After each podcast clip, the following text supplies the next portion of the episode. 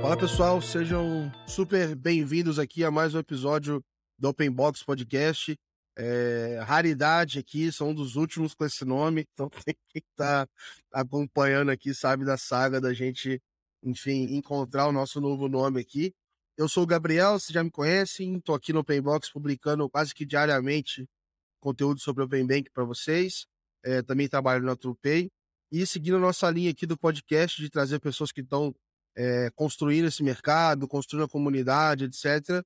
Trago mais uma das lendas aqui, que estão aí desde do, de quando esse negócio era mato, é, chamando aqui o Leandro é, Nóbrega, que hoje ele, hoje ele tá na Belva, mas, cara, tem uma história aí que quem tá no Bem Bem, que já ouviu falar do Leandro, já teve contato com ele, então super legal ter a tua presença aqui, Leandro. Seja super bem-vindo, cara. Valeu, Gabriel. Obrigado pelo convite para esse super podcast e também Parabéns pelo trabalho que você vem fazendo aí de criação de conteúdo. Eu costumo dizer que o compartilhamento de conhecimento, principalmente desse novo mundo financeiro digital, é primordial para o sucesso do, desse movimento do Open Finance. Boa, cara, boa. Não, e, e sendo super sincero, assim, eu, eu sempre repito, cara, é, é, para mim sempre foi muita inspiração, assim, quando eu entrava procurava coisa na internet não achava nada, mas tinha lá o Brasil.com.br. Tinha antes da landing page do, do, do, Banco Central, né? Que virou .org, .br e tal. Então eu entrava lá, falava, esses caras já estão por dentro, estão falando e tal. Então, cara, legal demais. Enfim, já trouxe o Melf aqui, a gente conversou um tempão, então legal trazer é, você também. E, cara, aqui no podcast, acho que antes da gente entrar no Open Bank, o cara ouvir mais é, da tua história mesmo, cara. Da onde que você é, enfim, é, como é que você começou, enfim, a tua carreira, antes da gente começar esse assunto de Open Bank. Tá, não, boa. Valeu. É... Bom, sou de Brasília, nascido e criado aqui em Brasília, capital federal. E meu background é tecnológico, então trabalhei como desenvolvedor em algumas empresas. Sou graduado em ciência da computação. É, tenho pós-graduação também na área e sempre gostei muito de tecnologia. Então fui do mundo privado para o setor público. É, aqui em Brasília a gente tem a cultura de concurseiros, né? Concursados. E segui a linha da, da cultura local e entrei no concurso da Caixa Econômica para o Departamento de Tecnologia. E posteriormente é, entrei no Banco do Brasil também, no departamento de tecnologia. Ah, e você falou caixa, eu falei, caraca, essa da, da, me confundi aqui e tal. Eu sabia que tinha trabalhado na caixa também. Passei, passei por pouco tempo lá na caixa, mas foi, foi uma experiência interessante. E aí eu fui pro, pro, pro Banco do Brasil logo em seguida, emendei da caixa pro Banco do Brasil. E, e foi lá que eu tive o primeiro contato assim com o Open Bank. Eu Tava lá, comecei atuando na área de desenvolvimento e o pessoal falou de criar uma sala chamada Open Bank. E a gente começou a tentar entender isso há uns 5 anos, 6 anos atrás. Eu vi até o podcast com o Thiago Ribas aqui. Uhum. pois é, a gente trabalhou junto e a gente criou essa sala junto ali ao lado de outras feras. Legal. É, o Pacini, a galera é muito fera. E quando a gente criou a sala, a gente Open Bank, vamos nessa. A nossa ideia qual era? A gente já criava ali coisas B2B, né? Ou seja, a gente criava uma solução para uma empresa e a gente acabava customizando muito. E então começamos a escutar falar bastante do PSD2 da, do Reino Unido. E a gente pensou, por que a gente não faz, ao invés de ser B2B, customizado, assim, essas nossas soluções, por que a gente não faz algo reutilizável, escalável, plug and play? Foi aí que surgiu a ideia do portal Developers do Banco do Brasil, que foi o primeiro portal Developers dos grandes bancos aí a aparecer. E, e a gente começou a seguir os padrões de, de tecnologia, APIs RESTful, conforme o, o, o mundo inteiro estava usando. E foi um grande sucesso, assim. Claro, a gente patinou muito no início, mas... Como é que era, assim... É, ou como é que era também uma dúvida, assim... É, acho que muitas instituições acabaram não fazendo e agora estão se vendo obrigadas a fazer por uma questão até estratégica, né? Do tipo assim, olha, é, a gente não quer se abrir para o mercado, a nossa estratégia é ser mais fechado. Agora que está todo mundo abrindo, não tem muito o que fazer, assim. É...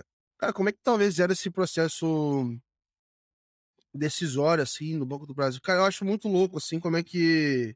É, curioso, assim, né? Porque você fala assim, cara, eu penso numa empresa é, que é estatal, que eventualmente pode mudar o, a cadeira lá do, do, do presidente puta, do dia para noite, e aí no outro dia, sei lá se esse projeto continua, se não continua, e pensar numa estratégia tão vanguardista nesse sentido, né? Falei assim, cara, pô, aí de tudo os caras estão lá abrindo API pro mercado, coisa que na teoria, vamos dizer assim, você nem precisava se preocupar, né? É, não sei como é que era de dentro essa percepção, assim, se é um negócio que sempre foi assim, se começou no meio do caminho, sabe? Cara, o, o fator motivador principal para ter do Banco do Brasil foi exatamente esse. O Banco do Brasil ele é um, uma grande empresa e principalmente relacionada à tecnologia. Ele investe bastante em tecnologia e inovação. Então, lá tem grandes profissionais com uma visão super boa do mercado, tira o chapéu mesmo. É, e eles já visualizavam isso como uma oportunidade, esse modelo de Bank as a Service. E Cara, o Brasil tem uma constância em, em o Banco do Brasil tem uma constância em inovar comparado aos outros bancos. Isso eu posso dizer mesmo com propriedade, por, por ter hum. passado por lá e na Caixa e ter colegas em outros bancos. E o Banco do Brasil tem uma, uma certa independência assim na, em algumas gestões pra, para fazer com que isso aconteça. Uhum. E graças a esse, todo esse investimento em tecnologia, esses projetos vão e vão com força total. E a gente tem muitos times, então Acho até hoje engraçado, assim, que eu saí do mundo de uma instituição gigantesca, tínhamos 5 mil funcionários só na área de tecnologia. Então, assim, a gente pensa, ah, vamos construir uma solução. A gente, putz, montava um time ali e fazia um negócio in-house. É, uhum. A gente tinha uma, um laboratório gigante, uma infraestrutura, as máquinas caríssimas ali à nossa disposição de servidores, cloud. Então, assim, é um laboratório muito bacana e o Banco do Brasil investe. Então, as coisas acontecem, acontecem mesmo. Legal. Legal. E foi o, foi aí que a gente criou o modelo de Bank as a Service, mas foi até engraçado. No início a gente foi criando API, API, API, e a gente foi vendo, poxa, muita gente não está usando a maioria das APIs. A gente está fazendo de errado. E a gente foi aprendendo a. Enfim, a gente foi pro. Começamos a ver qual a importância do design de API nesse mundo, como construir um modelo de negócio relacionado à API. Então ninguém estava discutindo isso e a gente estava quebrando cabeça ali, conversando, discutindo com o pessoal de, da área de negócio sobre, poxa, mas o que, que é interessante o Banco do Brasil ter cash aqui, não ter? E aí a gente até brincava, porque a gente tinha tanta discussão e a gente não tinha muita referência ainda aqui no, sobre essas discussões de Bank as a Service como API. E a gente até falava, um dia, é, um dia sem treta é um dia perdido. Todo dia a gente tretava com alguma, mas uma treta positiva. Ah, e aí assim, é... talvez o mercado nem estava tão preparado assim para consumir isso, né? É se hoje, imagino assim, na própria Belvo, dependendo do cliente, você deve ter algum. É, precisa ter muita, muito apoio, suporte, etc., para conseguir consumir. Isso a gente está falando de 2022. Você imagina nesse período aí, você está falando de que? 2018, sei lá. Isso, exatamente. Foi, foi meados de 2018. Era difícil, foi, foi uma mudança cultural, mas a gente pegou ali, uh, uma das APIs a gente pegou na veia, que foi a API de boletos. E putz, ali a gente já tinha, o Banco do Brasil tem muito contato, né? Muito cliente grande para a gente poder uhum. oferecer isso. E aí entra também o papel do, dos Gcaches ali na ponta, que fazem um excelente trabalho. Temos, tínhamos o Cossenza lá na época, que inclusive é um grande amigo meu, já mudou de área, não tá mais no Gcash, mas era muito legal. A gente até discutia sobre como que ele fazia essa abordagem aos clientes, como é que ele ensinava ali a putz, gerar uma credencial, a, a, enfim, fazer todo esse onboarding desse pessoal. Mas enfim, foi muita lição aprendida mesmo, pensando no, no ano em que estava e pensando que isso ainda não era obrigatório. É...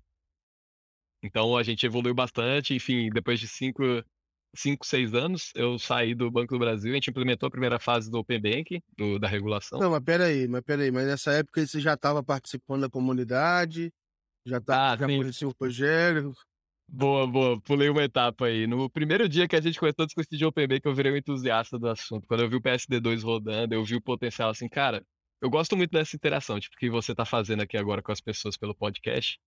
Para mim, a coisa mais valiosa que existe para mim é a gente poder ouvir o outro lado e ver uma perspectiva uhum. diferente e poder falar, cara, isso aqui combina com isso aqui meu e putz, a gente consegue isso aqui.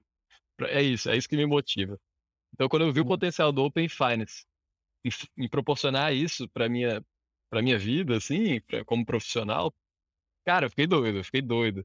Aí eu corri atrás e tudo mais, e nisso tava o Davi Cunha, que foi o cara que criou ali, junto com o Rogério Melf, o, a, o OpenBank. Traz tá... o Davi ainda, vou trazer. Ah, é, putz, Davi, muito fera, tá lá na Microsoft. Ele. Cara, gente, eu, na hora que eu conheci os dois, eu falei, cara, eu vou, vou entrar nisso aí com vocês. Deixa aí, eu vou, vou levar o Meetup para Brasília. Criei aqui o Meetup de Brasília e tudo mais. A gente começou a produzir conteúdo, enfim. Criamos ali uma, um, um, um grupo para discutir sobre o assunto, a gente ficava discutindo. E aí eu pirei, assim, fiquei, fiquei fazendo artigos e tudo mais, conversando com eles, aprendendo muito com outras pessoas. E comecei a. Aí eu comecei a fazer entrevistas, que nem aqui é, você está fazendo, e eu comecei a entrevistar as pessoas no Open Talks lá do, com a comunidade Open Finance. Cara, sem, sem assim, com intuito nenhum de, de, de patrocínio mesmo, de só para poder ouvir o outro, assim, e ouvir as experiências das outras pessoas dentro É, eu tenho, eu tenho, essa teoria, assim, de que se ninguém ouvir isso daqui, eu já ouvi, já tá legal pra caramba pra mim aqui, é. e tô, pra mim já se pagou todo o trabalho que dá fazer esse negócio. É, exatamente. É cara, eu vejo muita semelhança assim, entre, entre você e eu nesse, nesse sentido. A gente. Putz, por isso que você já se tornou um amigão logo de cara quando eu te vi. Você tem, você tem um pensamento muito parecido com o meu em termos de aprendizagem. E para mim aprender é muito, muito bacana, já se paga. E isso me mantinha ativo também. Então, por exemplo, podia chegar em casa, enfim, é, com aquele dia que eu atuei ali com o Open descansar, mas quando eu eu vinha cansado de fazer uma entrevista, que nem você tá aqui no fim do dia, tenho certeza que você teve um dia longo, eu também. E, cara, eu ia lá cansado, mas ia no final falava, cara, que fera, eu via, eu via aquele, aquela pessoa falando sobre, sobre a, sei lá, EdTech vinculada a Open Finance, que nem, que nem você tava falando com o Iago aí recentemente. Uhum. Enfim. E isso me abriu muita mente para pensar também, cara, como é que a gente cria API dentro do Open Finance? Foi aí que eu vi um gap até no Banco do Brasil à época, que que era assim, a área de negócio e a área de tecnologia não conseguia se conversar muito bem para criar um, um, modelo de negócio por meio de APIs. E foi aí que eu comecei a tentar me capacitar mais com produtos, modelos de negócio, e para tentar fazer essa comunicação, para ser um facilitador entre tecnologia e negócio. Esse foi o esse PM, esse PM técnico aí, que talvez seja esse cara do meio, que foi quem você olhou, esse cara é raridade no mercado, né? Porque ou você tem duas você tem você precisa de dois milagres aqui. Ou você precisa do cara de negócio que manja de tecnologia, ou com o cara que manja de tecnologia e navega bem no mundo de negócio. Geralmente, um não encaixa 100% com o outro. Óbvio, melhorou muito. Mas, cara, às vezes tem um cara que, pô, é, travadão, não tem muito traquejo de negócio, outro cara inventa as maluquices de tecnologia, não faz sentido nenhum. E acho que o Open Day que tá forçando essa galera a sentar na mesma mesa e se entender, senão não vai, né, velho? Exatamente. Tá pegando o pessoal ali que antes era do subsolo da empresa há muitos anos atrás e agora falando tanto aqui. Porão.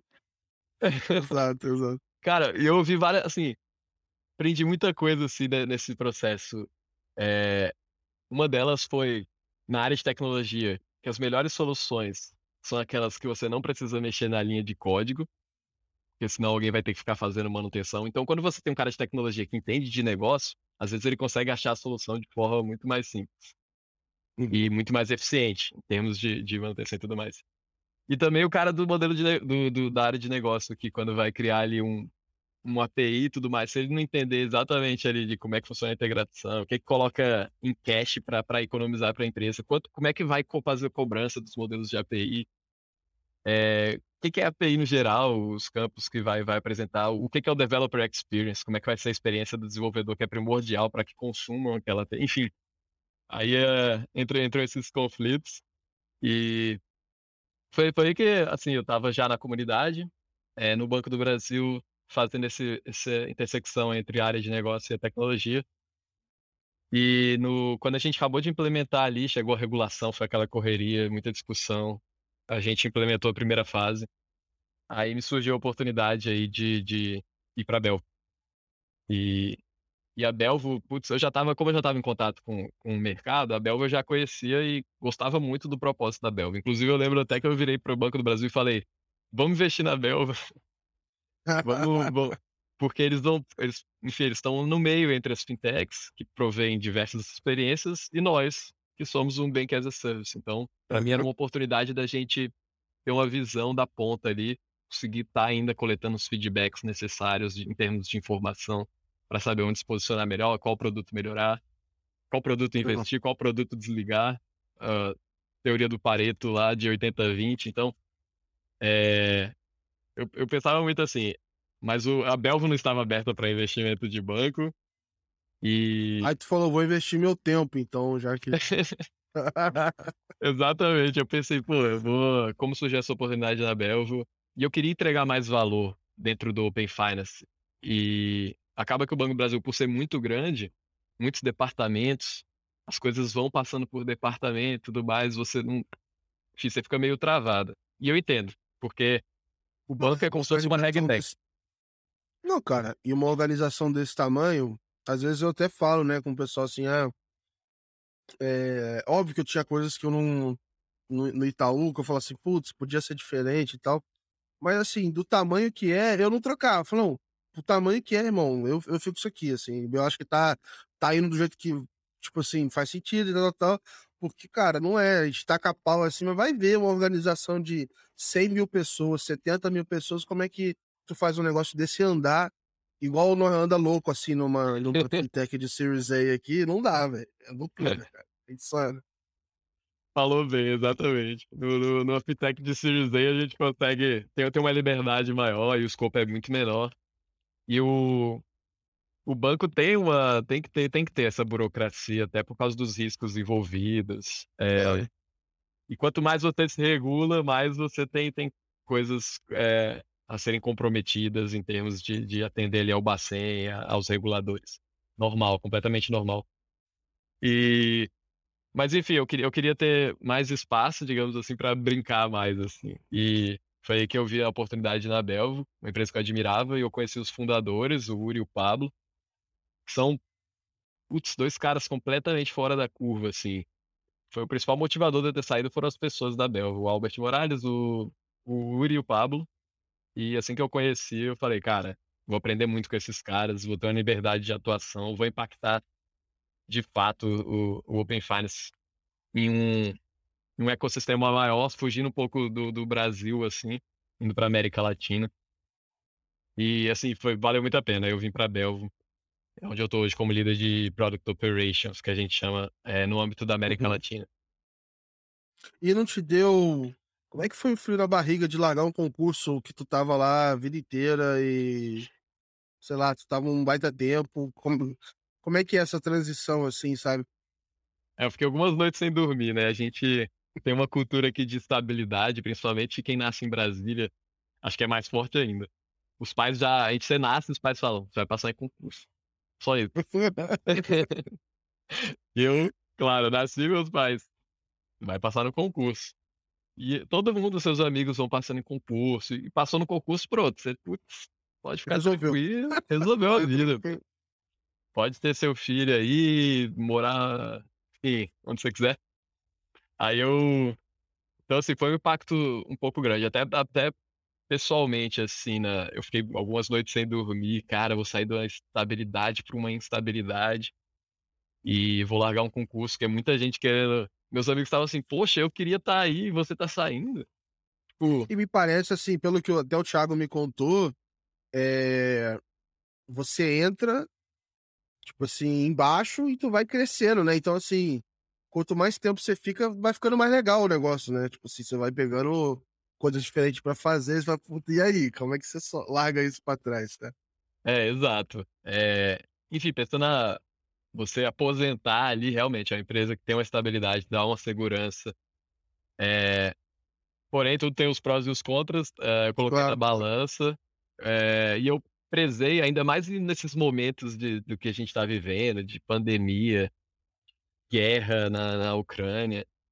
Eu comecei a me perguntar, cara, comecei a prezar mais, a balança começou a pesar mais para a experiência que eu queria viver uhum. é, de hoje, amanhã, etc., do que pensar, putz, daqui a 30 anos eu consigo aposentar aqui, tá tranquilo. Uhum. E, enfim, foi a melhor coisa assim. Foi, foi muito difícil para mim, mas valeu muito. O que eu aprendi na Belva, o que eu tô aprendendo com esses caras é muito, muito, muito, sim, al- mais do que eu algum, imaginava. algum amigo seu, o pessoal do Banco do Brasil, sei lá, alguém te encaminhou as notícias e falou, ô, Leandro, estão mandando todo mundo embora em startup aí, cara. E aí, como é que esse negócio agora? Exatamente. Não, já recebi sim, o pessoal falando, ih, cara, tá, tá feito mesmo, mesmo com essa Tá tudo certo? Não, e eu virei consultor também. O pessoal que fica pensando em sair de lá do, do Banco do Brasil, pessoas que eu nem Ah, conheço, fala, Leandro, você saiu do banco, deixa eu conversar. O pessoal, virei psicólogo de, de saída do concurso público. Ó, pessoal, se tiver gente saindo do Banco do Brasil, ah, tá tudo na mão do Leandro aí. Já fica o recado aqui, ó. Se quiser trabalhar retenção também, fala pro Leandro, tá aqui todo. Eu costumo dizer, o pessoal lá dentro do banco fala que o Banco do Brasil é uma mãe. Eu costumo dizer que aqui é onde ah, o filho apanha, a mãe nem vê, né? Então, a gente aqui. É, cara, o mercado, essa. Enfim, essas notícias e tudo mais, é completamente normal. O mercado vai e volta. Claro que a gente tá vivendo ainda guerra, pandemia, etc. O Brasil tem uma, tem uma peculiaridade que, ao meu ver, é muito a favor dos demais países, que é exatamente o, essa, essa realidade financeira que a gente está vivendo, de, do Pix, da do espaço que a gente tem para percorrer e tudo mais. Então, a gente continua a ver investimentos no Brasil. E, e mesmo assim, não é algo que hoje me assusta, a instabilidade, sabe? É, Aham. É, o- antes me assustava quando eu estava concursado. Hoje eu vejo que aqui, pelo contrário, assim, um- se o caso venha acontecer uma, de uma porta se fechar, eu tenho certeza que existem outras mil portas assim que a gente mesmo consegue abrir. E você sabe muito bem disso. É, então, é muito interessante porque, por exemplo, antigamente, quando eu estava concursado e eu vim da área de tecnologia, eu falava, nossa, imagina trabalhar numa Big Tech, numa Google, mas deve ser, tipo, era algo in- inalcançável para mim. E só pelo fato de eu ter saído, assim, visto, conversado com outras pessoas, trabalhado em outras, outras, ah, enfim, outros produtos, outros serviços com outras empresas, eu já vejo pessoas de Big Techs falando, cara, você podia vir pra cá, não sei o que. Eu comecei a ver que tudo é alcançável aqui fora. É. Ah, no final do dia, sim, cara, eu, a, a forma com que você vai vendo o trabalho, a minha cabeça foi mudando muito, assim. Porque antes eu via realmente como carreira e hoje eu vejo como, cara, negócio, assim, é resolver problema. Então, assim, cara, é, dá pra resolver isso aqui, não dá, e não sei. Acho que essa história que você tá falando, assim, de ser alcançável, é, faz total sentido, assim, um negócio que mudou muito, assim. É, queria saber um pouco como é que foi teu onboard, cara, tua primeira semana na, na, na Belvo. Pô, tu saiu do Banco do Brasil, falou, pô, ferrou, fui exonerado. Tomara que esse primeiro dia seja bom, senão ferrou, mano. Como é que foi, cara? É, uma boa pergunta. O... Assim, só, só uma frase que me guiou muito nessa transição que eu, que eu compartilhar com o pessoal, é, inclusive de uma pesquisadora americana, a Brené Brown. Ela fala que a gente ah, só descobre o potencial da nossa luz quando a gente explora a escuridão, né? Então, foi mais ou menos isso que me guiou muito para eu explorar a escuridão. Exatamente o que eu falei, cara, deixa eu ver meu potencial. Deixa eu me colocar num lugar desconfortável. É, E, enfim, eu vim pra Belfast e chegando aqui, primeira semana, boa pergunta, cara. Juro, eu comecei a falar, fiz besteira, bicho. Não devia ter saído do. Cara, Ferrou. ferrou, eu entrei assim, era muita informação, a galera muito agilizada, inteligente e tudo mais, e eu fiquei tentando pegar as coisas e, e- e tem aquela autocobrança, né? Calma, agora eu tô no mercado instável, eu tô instável e eu preciso pegar Tem que enquanto voar, tem que é. voar. E, cara, impossível na primeira semana, novas ferramentas ali de, de gestão de documento, de coisas, etc. Tô aqui aprendendo a mexer em cada Até, coisa. até de comunicação, o banco é todo travado você usar mensagem, e-mail. Tu chega lá, o pessoal usa tudo no Gmail, no Notion, no Slack. É, Mano, tô apanhando pra mandar mensagem, fudeu, tá ligado? tem que colocar um emoji aqui. Exatamente. Na primeira semana eu tava assim, e assim, e eu, ca... eu caí como líder de operações, ou seja, eu saí de um lugar concursado, falando português, para um lugar onde eu tava com liderando um time de vários países diferentes, falando espanhol e inglês, em ferramentas que eu nunca tinha utilizado, metodologias que eu nunca tinha utilizado, numa velocidade absurda. E o pessoal já assim, na pegada do, do- do dia a dia. E eu, Cara, ferrou, ferrou. você chegou, já tinha rolado o Series A? Ou, ou Não. Ainda não. Então você, chegou com pouca gente. Quantos, quantas pessoas tinham na Belva quando você chegou? Mais Tinham 40. Acho que eu fui o 47 funcionário. 47. Fez quase igual. Eu cheguei em 35 na Truva aqui. Ah, foi? E, ag- e agora tá com 150, quase, 140, sei lá. É, bem similar. A gente também tá com 140, 150. Então foi uh, parecido. E você tava falando assim, cara. Minha primeira semana eu falei, mano, eu vou ser mandado embora. Caralho. Essa molecada inteligente pra caralho. eu Vou ter que, velho, fazer mágica da piruleta aqui pra acompanhar. Ferrou, ferrou geral. E aí acho que passou um bom tempo, assim, até. é, Eu falei assim, não, pô, agora eu entendo que eu... onde eu consigo entregar valor, tô entregando e tal. Isso aqui eu. Até eu ganhar um pouquinho mais de confiança, assim. E eu vi que acontece com muita gente, muita gente. É, Tu chega no primeiro, na primeira semana, tu é bombardeado. Eu não sei como é que era pra você, assim, no Banco do Brasil pra Belva, mas no Itaú, a gente não tinha muita cultura de documentar as coisas. Pelo menos Uhum. nas áreas que eu passei. É, tinha muito PPT, muita coisa assim, mas não tinha coisa escrita. Cara, aqui na turma, muito documento. Ah, não sei o quê, até aqui, ó, pum, toma um documento, tá lá no Notion, escrito, tal, tal, tal. E o que é maneiro também, porque ganha muito tempo. Então a pessoa chega e fala, "Não, lê essa discussão aí, você já vai saber do que, que nós estamos conversando. É, mas aí no começo eu falei, cara, ferrou, tem tipo um Wikipedia lá dentro, não tem como ler tudo, não dá pra ler tudo. Então eu falei, cara, eu, no começo eu tava desesperado, até eu conseguir marcar meu primeiro golzinho e falar, não, agora eu, agora eu já tô em casa, mas até me provar ali foi tenso, cara. E aí, a gente tem uma autocobrança, né? Natural. Com certeza. E, e, tipo assim, é, você entra numa empresa dessa, igual você chegou na, na, na Belvo antes do Series A, é, eu não sei, mas na minha cabeça qual que é a aposta? Pô, eu tô vindo pra uma empresa dessa, eu quero crescer na velocidade que ela vai crescer também. Eu quero entregar mais para eu crescer mais, porque senão, vamos dizer assim, é, para eu seguir a média, vamos dizer assim, para eu ficar normal, era melhor estar onde eu tava. Tipo, não, não precisar ter Sim. mudado. Tô mudando porque eu quero acelerar aprendizado, crescimento. Então, realmente rola essa cobrança aí de, cara, como é que eu vou ser acima da média? Aí eu falo, pô, mas não tô sendo nem a média tô sendo você a média pra eu passar da média depois, cara. Exatamente o sentimento que eu tive. Cara, eu entrei e foi engraçado, porque o Uri, que o Uri era o meu chefe imediato. E ele é o fundador. Aí ele. A cabeça dele, assim, na lua, o cara é gênio. E ele, não, isso, isso, isso, isso. Eu, cara, não entendi nem o ABC, sabe? Aí, e ele. Agora você lidera. Ele liderou na primeira semana a reunião do meu time e na segunda reunião ele. Agora você lidera aí. Aí eu. Cara, eu vou falar do negócio que eu não sei aqui ainda 50% do que, a gente tava falando, mas bora. Enfim, aí. Mas enfim, eu- acabou que eu, embora tenha me gerado muitas inseguranças, eu tava no lugar onde eu tava, que era num lugar desconfortável e aprendendo extremamente demais, assim. Legal.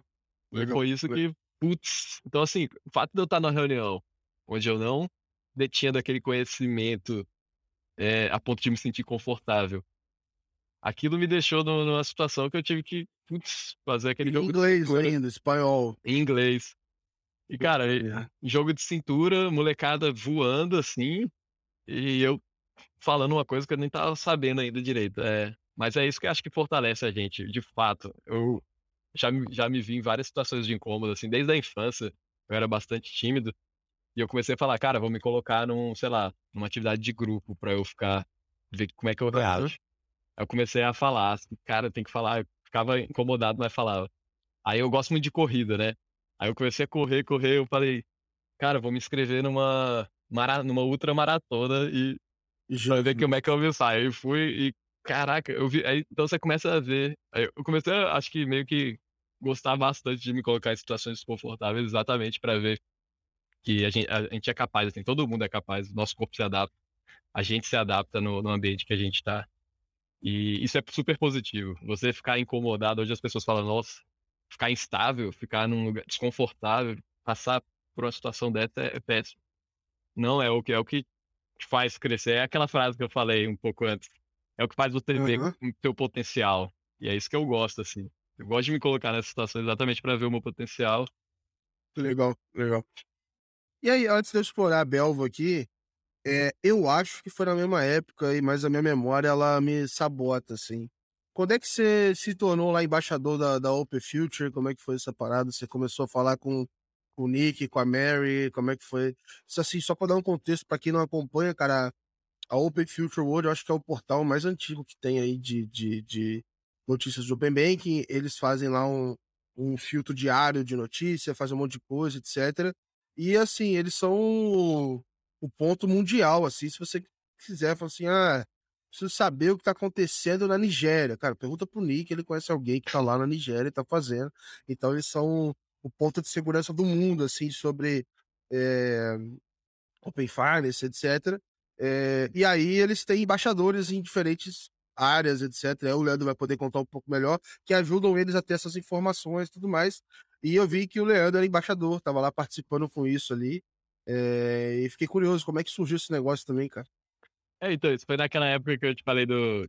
Cara, eu vi a comunidade do Open Finance, me engajei, falei com o pessoal e comecei a produzir conteúdo. E nisso, com o passar do tempo, eu comecei a ver as comunidades ao redor do mundo e eu vi que a Open Future World era putz, fazia um trabalho muito legal. E a Open Future World estava implementando, e ainda está implementando, uma solução que eu, cara, é, é, o que eu tinha na cabeça, assim, de ideia. E que era mais ou menos fazer um diretório de, de, de participantes, assim, de, de, de, de empresas, é, onde elas pudessem colocar ali à disposição suas APIs e por meio da, daquela plataforma fazer uma rede social de empresas onde eu pudesse falar, putz, estou procurando, sei lá, uma API disso. Eu acho lá qual é a empresa, converso com ela, ela me passa a documentação e integro nela. Uma rede social empresarial de APIs. E a Open Future World estava startando isso na época. E foi aí que eu falei, Nick, preciso falar com você. Mandei mensagem no LinkedIn para Mary, enfim, na cara de pau. A gente marcou a reunião, falei, cara, tem essas ideias aí, isso, não sei o quê. Bora, vou te ajudar aqui. E ele, pô, legal, tava querendo expandir pro Brasil de alguma forma. Ah, se puder me ajudar, enfim, comecei a ajudar ele aqui, a gente começou a trocar várias ideias e eles fazem um excelente trabalho. Eu acompanho bastante ali o trabalho deles. Quando sempre que dá, tento dar uma força, é, inclusive sugiro o pessoal aqui para acompanhar, que nem você falou, as notícias mundiais do. Eles, eles provêm lá uma, uma, uma daily muito bacana. A curadoria deles é muito boa, assim, cara. Eu olhava muito, assim, a, o que eles colocavam, assim, quando eu comecei a, a publicar. É, obviamente eu tentava botar uma pitada brasileirada ali nas coisas que eu escrevia, mas eu sempre dou uma conferida assim neles. Vou te falar, cara. O Congresso Mundial foi feito por eles e, cara, foi animal, assim. Animal, animal, animal.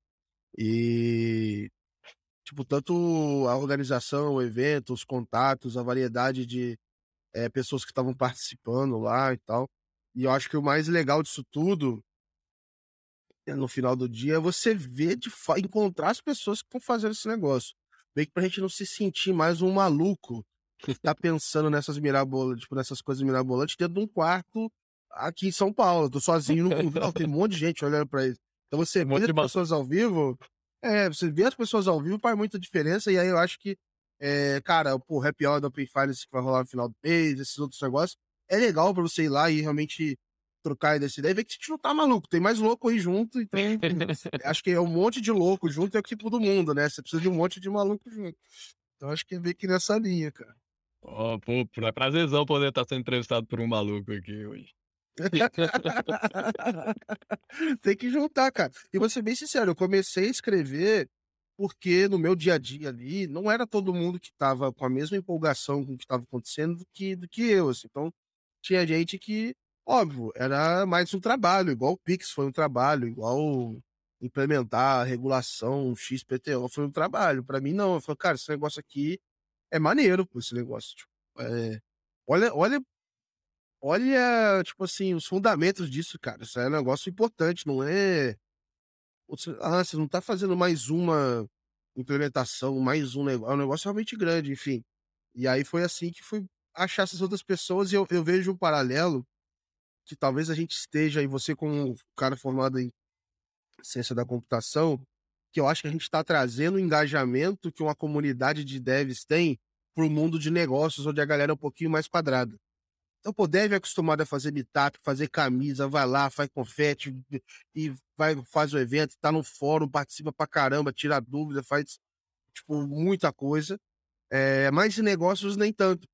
Acho que até os PMs estão fazendo um pouquinho mais, mas muito mais nesse viés tech, mas a galera de negócio ainda não. E eu acho que o Open Finance está abrindo um pouco essa caixinha aí também para ter esse engajamento, assim, sabe? Exato, eu fico muito feliz de estar acontecendo. Foi exatamente aquele gap que eu via há anos atrás no, no Banco do Brasil, quando a gente começou a fazer APIs, Bank as a Service. Que é exatamente isso, os devs de um lado, o pessoal de negócio do outro. Hoje eu vejo essa interação nítida, assim, um, um precisando do outro.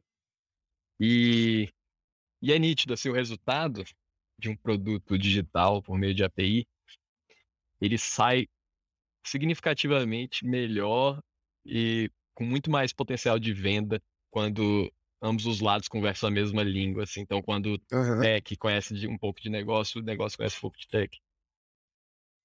Com certeza, com certeza. É, cara, vamos voltar, eu te perguntar, vamos voltar na, na Belga, assim, me conta então, assim, é, tirando o aspecto agora, assim, cultural, mas assim, putz, o que, que era a tua ideia do que, que você foi fazer, quando você chegou aí, é isso mesmo? O que, que, que é liderança de operação de produto? é, é, um pouquinho de cada, é tudo, não é? Me conta mais aí como é que foi essa. O que, que te convenceu aí, aí, assim, que você foi assumir? Qual desafio? Cara, então, quando eu caí aqui, eu fui chamado para líder de operações. Uh, e eu fiquei, cara, operações, como é que vai ser isso, assim? Mas basicamente era viabilizar as operações da Belvo na América Latina. Então, que isso significava? A gente tinha que passar todos os insumos ali do que, que a gente precisaria para desenvolver um produto e deixar eles disponíveis para que aquele produto fosse desenvolvido, junto com os product managers, uh, junto com os engenheiros. E, e aí a gente putz, começou a atuar nisso. Então, beleza. A gente ia lá, é, desbravava qual produto financeiro que seria interessante para o nosso cliente. Não sei, empréstimos. Beleza, como é que é esse produto? Uh, no México, como é que é esse produto? Como é que a gente vai fazer uma API única na América Latina, onde a gente consolide é, empréstimos, uma, um, uma API única ali com esquema único que tenha todas as particularidades. Você tem que ter tipo um dicionário da Belvo, né? Tipo assim, ah, eu quero saber crediário, beleza. No Chile o crediário é dessa forma, no é. México é dessa, na Argentina não existe, sei lá, tô chutando aqui. Uhum. É... Cara, que louco. Aí a gente, o que, que a gente tem que fazer para isso? A gente tem que conhecer o produto local. Como é que a gente conhece o produto local? A gente tinha que abrir uma conta, contratar o produto, isso. ou achar alguém que tem esse produto e falar, cara, massa, funciona assim, entendi. Então aqui é, isso, é assim, aqui é assado, aqui tem um custo efetivo total, lá tem isso, tem isso. Cara, então beleza. Tá com o nome sujo aí no, na, na América Latina inteira, então, pegando empréstimo aí. Eu tenho, eu tenho, cara, que declarar meu imposto de renda, inclusive, gastei um mas, sim, a gente foi. Cara, aqui no Brasil eu desbravo todos os produtos, o que é bem legal também, porque eu tô aprendendo no Open Finance, né? Então eu vejo lá os fluxos de consentimento dentro do Open Finance, consigo. Uhum. Então, assim, você começa a ter uma visão de várias instituições, como é que cada um é, usa de estratégia nessa frente. E de vários países, né? Então, cara, é muito legal. Eu tive a oportunidade de ir no México lá e conversar com o diretor do Banco Azteca sobre o Open Finance. Eles tinham virado à noite comendo pizza, fazer um super app então, tipo, Caraca. o cara contando e eu. Cara, genial essa ideia. Tipo, o grupo Salinas fazendo um super app pra, pra motorista de entrega, e eles me explicaram tudo lá, e eu vi o, o MVP lá no celular do cara. Então, tipo. Putz, muito legal. Então a gente tinha esse, essa, uh, esse escopo de operacionalizar, que é exatamente a gente ter todos os insumos ali, beleza, a gente vai desenvolver isso, e no México é assim, na Colômbia é assim, no Brasil é assim, Product Manager fala, beleza, então a gente vai fazer dessa forma. O Product Manager toma a decisão e a gente deixa tudo disponível para ele tomar essa decisão, para o engenheiro desenvolver, etc. E aí a gente expandiu o time uhum. para Product Operations, que a gente viu que nosso time era capaz de auxiliar em muito mais coisa. É, como, por exemplo, a gente fortaleceu o loop de feedback junto com o time de CS e Customer Success e, e time de vendas, porque hoje, se você for pesquisar o que é o Product Operations nas grandes empresas, é, um, é uma área nova e, dependendo da empresa, vai ter uma. uma Cada um faz do jeito também. É. Mas é, hoje em dia, igual o PM, PM também, e por aí vai. Cada um faz de um jeito e toca o barco. Né? Exato, e Product Operations é muito novo, então até que o pessoal criou até uma comunidade aqui no Brasil para discutir o que é o Product Operations no geral. Vamos criar um consenso aqui. É... Tá fazendo evento também, mano? eu tô participando da comunidade, mas eu não tô fazendo evento, não. Não tem mais Já, tempo, já não. aparece. É, tá dormindo. Você- Quantas horas você dorme por dia? Ah, às quatro horas eu só brincando. Ah, mano. Mas aí o. Qual é a definição, então? O Product Operations facilita a vida do Product Manager em, em atividades é, interdepartamentais, ou seja, que envolve vários departamentos é, em torno de um produto. Então, por exemplo, vai lançar um produto novo. O time de vendas conhece daquele produto o suficiente para vender? Então, o Product Operations faz, cala ali o conhecimento para que o time de, de Customer Success, de vendas. É, a gente tem, selecionou ali o pessoal que vai testar já de início esse novo produto. A gente precisa de um contrato para eles. A gente, então, o Product Operations vai e atua nessa frente aí de lançamento para que a gente consiga lançar eficiente um produto e já coletar os feedbacks, já gerando insights para o Product Manager. Então, o Product Manager consegue focar no seu produto específico e o Product Operations consegue auxiliar ali ele nas tarefas interdepartamentais para ser mais eficiente Maneiro. nesse Como é que tem sido essa experiência? Como é que tem sido essa experiência? Já tá um ano na Belva? Um ano e pouco? É um ano e três meses. E, e como é que tem sido essa experiência de puta, desenhar essa área, de montar esse negócio, tipo. Que agora você tá longe. Não longe, mas talvez um pouquinho menos perto da. da sei lá, do quanto você tava na tecnologia lá, das APIs direto. Eu não sei com quanto isso mudou. é, até na tua transição também, né? Então, como é que foi esse. construir essa, essa área nesse um ano e pouco aí? Cara, muito. Hoje mesmo eu tava aqui desenhando, a gente tá. A gente criou do zero mesmo a área, a gente tá criando do zero a área. Então foi muito interessante, porque tive a oportunidade de participar de toda a estratégia que a gente fosse- ia fazer de contratação. Quando eu entrei, tinham dois no time, hoje somos sete. E a gente construiu, estruturou isso, definiu o nome dos cargos, as responsabilidades. O nosso scope expandiu de atuação. Então, hoje mesmo eu estava atuando aqui na reestruturação do que, que a gente espera para cada para cada perfil ali dentro do Product Operations, de acordo com o nosso novo escopo de responsabilidade. Então, putz, foi um boom mesmo. E o a área de tecnologia me ajudou muito, porque como a gente tem essa integração com os engenheiros, então, por exemplo, eu estou ajudando a lançar um produto, eu consigo gerar insights ali para o cara que faz o Open API especificação, é, eu consigo testar aqui no Postman, gerar uns insights já para o cara e tudo mais. Então, o, o Product Operations faz essa intersecção, engenheiros, Customer Success, vendas. E sim, eu fugi um pouco da área de tecnologia e está sendo uma baita experiência, assim, é, tanto a parte de gestão de pessoas, é, multicultural, quanto a criação de um time do zero, assim, em termos de responsabilidades, é, plano de carreira e, e etc. Porque assim, você foge, você foge, mas não foge tanto também, né? Porque você acaba É. tendo que usar isso, porque o teu produto é tecnologia, né? Tipo, não tem como muito- também você ficar muito longe, né? Exato. Foi um fator motivador também de eu ter vindo, que a Belvo, como oferece um produto de tecnologia e, putz, Open Finance mais tecnologia, mais América Latina, uniu tudo que me chamava a atenção, assim, para estar aqui Aham. hoje. Legal, cara, legal. É, e nessas andanças aí de América Latina, de olhar os produtos, é, tem padrão as coisas? O que, que você viu de mais louco, assim, outros curiosos, assim, tipo, ah, mano, tal país usa um negócio que não tem nada a ver aqui no Brasil, sei lá. Cara, né, é muito diferente, é completamente diferente. Coisas que eu queria trazer para cá e coisas que eu queria levar para lá. É, Mas, por exemplo, eu vejo a gente com grande referência em termos de pagamentos. Então, você vê lá os pagamentos. O México está até evoluindo com o Code agora, que é um- um- uma espécie de pagamento instantâneo também. Que... Mas assim, ainda lá, lá é muito devagar. O Open Finance, o, o pagamento instantâneo, aqui a gente é referência mesmo. acho que lá. É que eu acho que lá também não tem a mão forte do mercado, do regulador ali também, é, empurrando, No México, ali. no México especificamente, o regulador tem muita dependência da troca de governo. Então, eles têm, quando troca o governo, para os projetos. O Banco Central aqui tem mais Caraca. O- Deve ser louco. É louco, assim. Então, a gente Eu é quero, trazer alguém, eu, quero, eu quero trazer alguém do Banco Central ainda pra eu poder fazer essas perguntas aí, cara. Ah, Tô sério. Eu caçando aqui. Posso te indicar uma pessoa pra cá do Bacen Top. Pra... Tô- Sou fã Tô dele. caçando, tô caçando eles aqui. Pô, mano, vem aí, velho. Vamos trocar essa ideia. vou, te, vou te indicar aqui um, um colega meu, muito fera. Mas o, Boa. Então, aí, aí eu queria levar os nossos pagamentos para esses países, que é uma grande oportunidade. Então, a Belgo já está atuando na frente de pagamentos em todos esses três países. Legal, legal. E, e de lá para cá também, eu queria trazer muitas coisas. Então, por exemplo, a área de fiscal lá é incrível no México. O SAT ele é todo centralizado, aqui é tudo descentralizado, as notas fiscais por meio das prefeituras.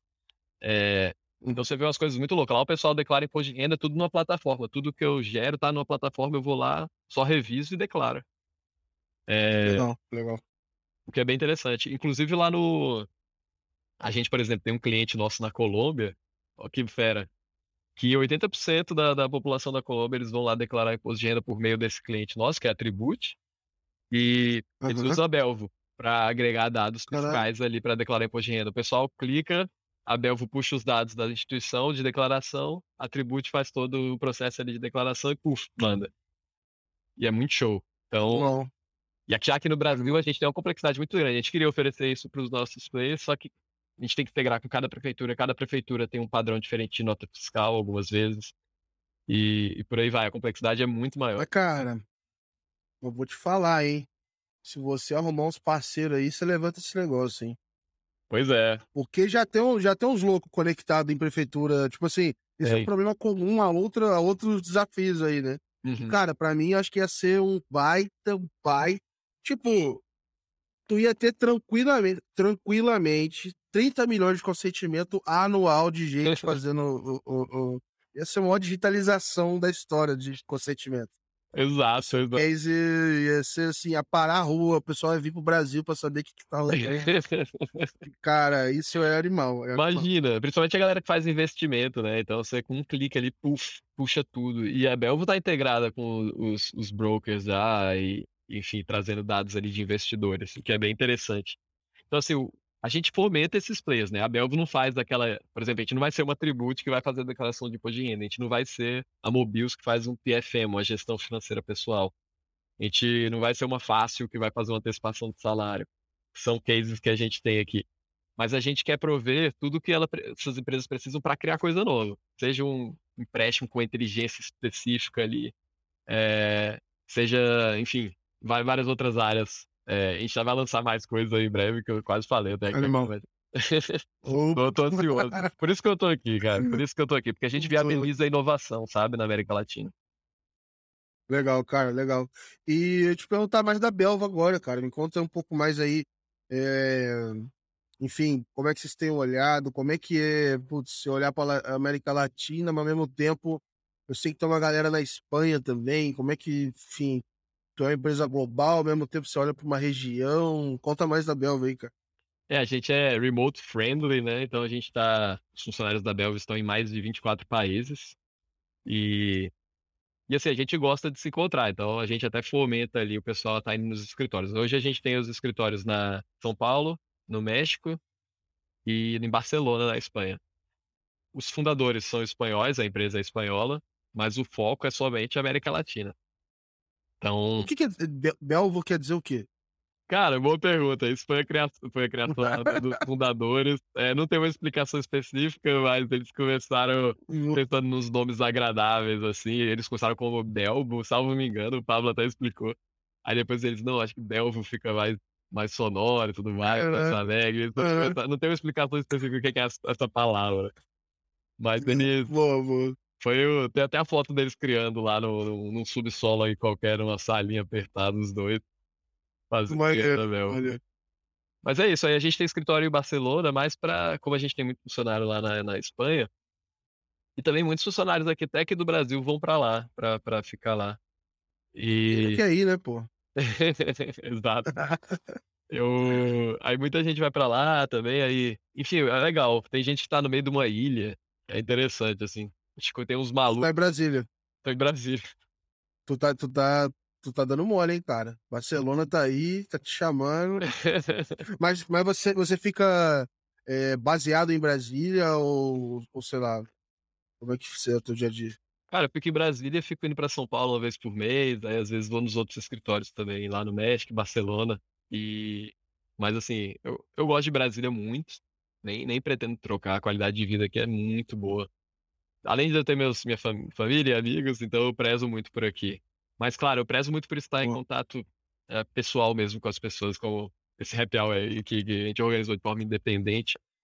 É, eu gosto muito disso. Por isso que eu faço questão de ir para São Paulo, faço questão de estar encontrando o time. A gente tem os offsites, que é para a gente confraternizar. Então, Legal. embora a gente, todo mundo esteja remoto, o pessoal é muito unido, assim, e a gente está sempre se encontrando. Legal. Legal que a gente tem uma Legal. desculpa para se encontrar em algum lugar do mundo. e eu vi que vocês anunciaram recentemente um produto é, mais voltado para iniciação de pagamentos, né? É, é, foi anunciado aqui no, durante o evento que vocês fizeram. Infelizmente eu não consegui participar, eu estava, enfim, viajando para lá para o congresso e tal. Como é que foi aí os bastidores aí para construir esse negócio? Como é que, enfim, o que, que vocês estão olhando aí para o mercado? Cara, é muito legal. É... Essa é uma das frentes da Belva. A Belva, a Belva fechou um ciclo muito interessante, que é o que me deixa ainda mais motivado e entusiasmado para atuar. E a gente, além da agregação de dados que a gente faz, de diversas fontes, então não só ali do banco especificamente, a gente tem um trabalho muito de higienização e enriquecimento desses dados, que é um gap hoje do mercado. Então, assim, conversei com muitas Uhum. pessoas de muitos bancos, as pessoas. A gente pegou os dados, mas aí não sabe o que vai fazer com eles. Então, a Belvo buscou atender esse gap também, de pegar os dados, seguindo ali a regulação no fluxo de consentimento, por exemplo, e já pegar o, a fazer o enriquecimento deles. Então, detectar quais são as despesas recorrentes daquele cara, quais são quais valores que ele recebe recorrente, é, gerar ali uma análise de risco daquele cara já para a empresa.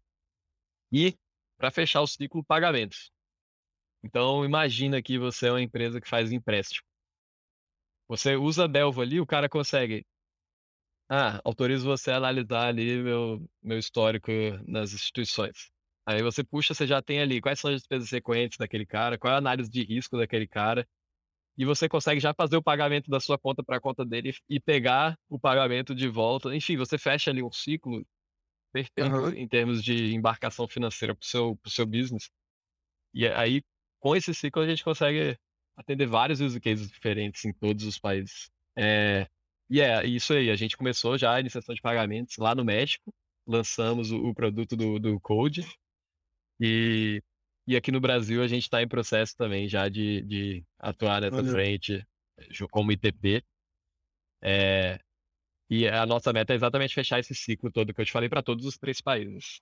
E assim as empresas Irado. conseguirem focar no seu business. Então, se eu e você criarmos um Uhum. negócio hoje, a gente pode focar, por exemplo, ah, a gente quer fazer um PFM, uma inteligência artificial aqui na gestão financeira.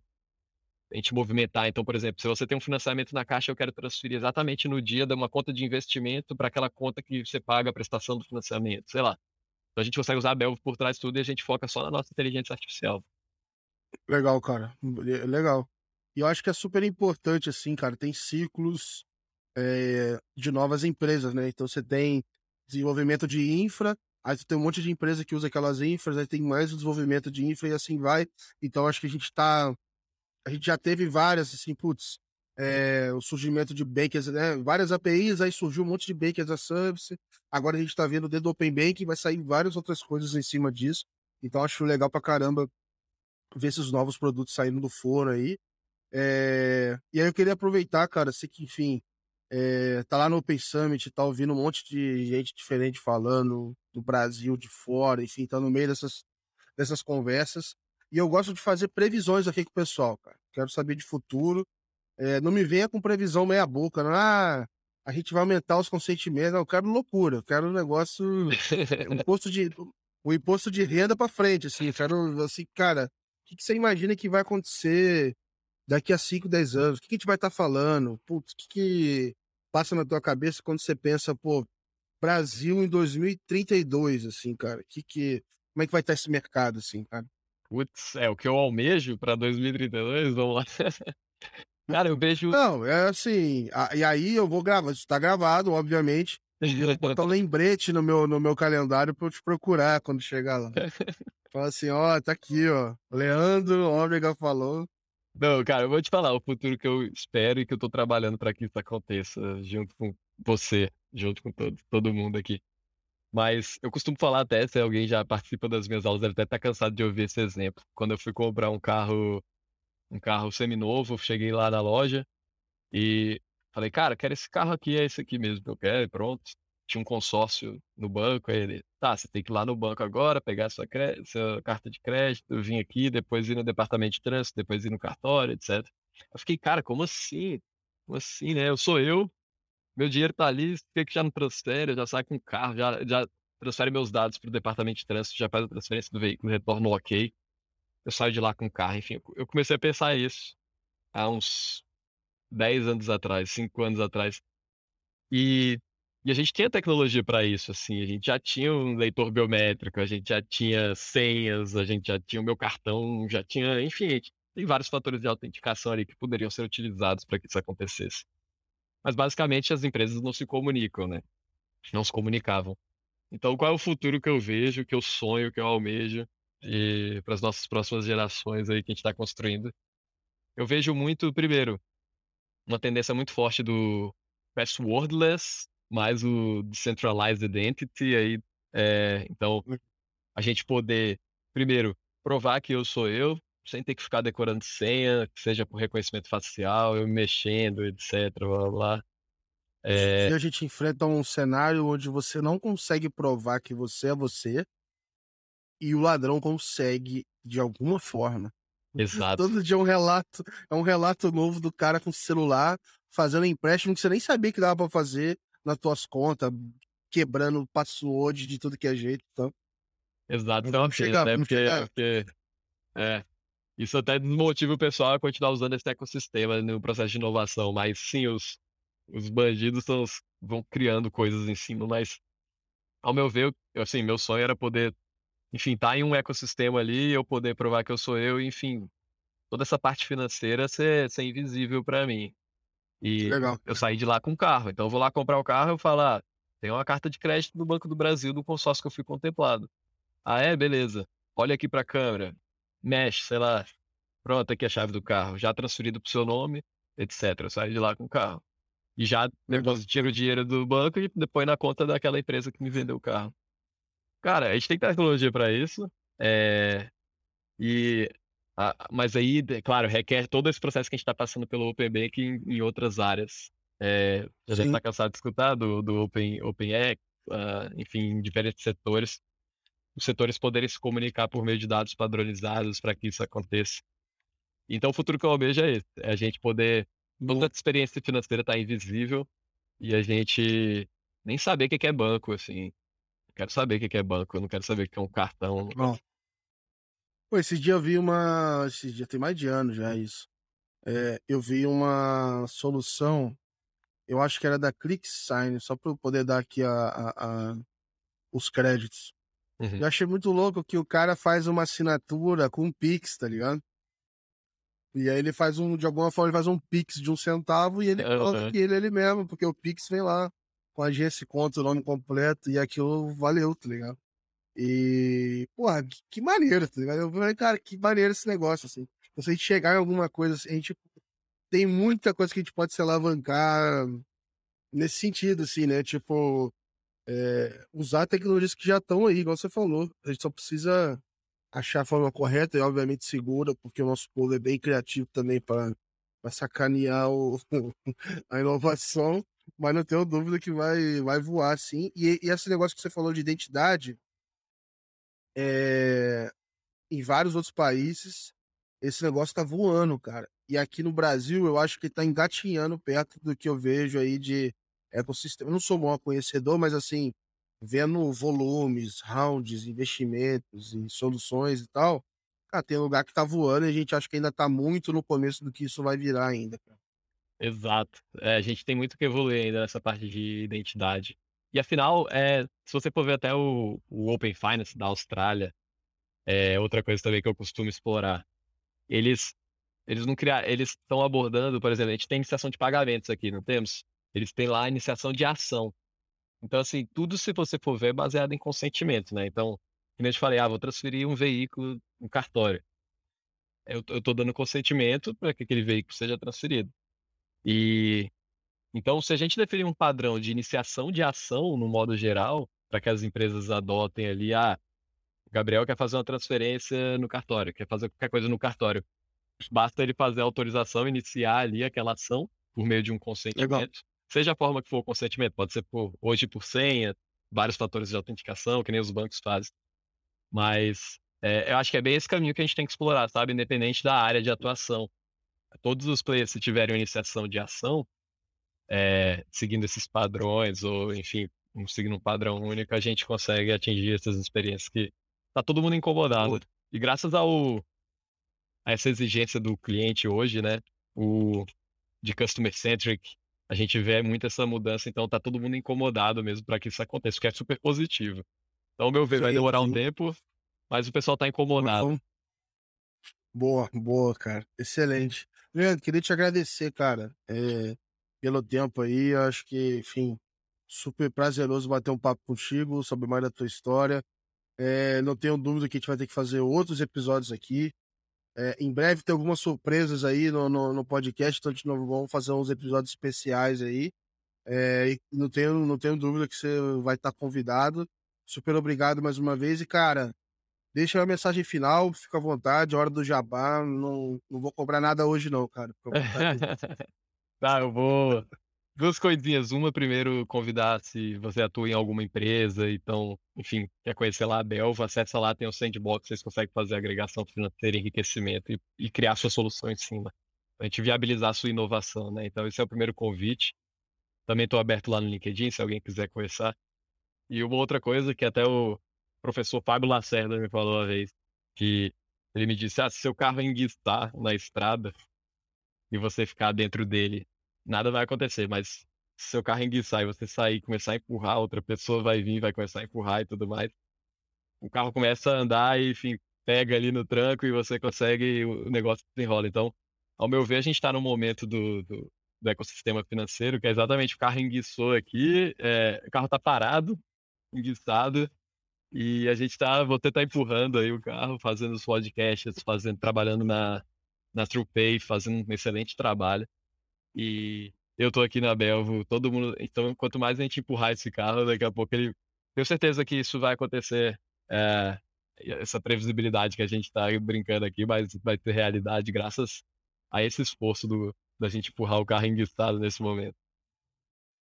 Cara, vamos ser bem sinceros, né, cara? Vai ser muito mais legal é, você construir uns produtos foda com, com um mercado foda do que a gente ficar fazendo é, solução meia boca o resto da vida, assim, tipo, tem um limite de onde você dá para ir sozinho, cara. Não, não tem como você criar produtos extraordinários se não, não tiver mais colaboração, se as empresas não, não, não se ajudarem, etc. Então, cara, eu sou muito é, é, apoiador nesse sentido dessa teoria de que, cara, se a gente não colaborar um com o outro, vai ficar uma merda, o cliente vai cobrar e nós vamos estar enrolados. Então, pelo nosso bem também, a gente tem que se ajudar, que não tem outra saída, cara.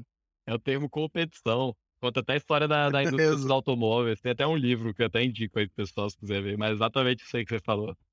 É, a gente tem um ganha-ganha aqui muito grande das estradas que a gente está construindo. Todo mundo sai ganhando.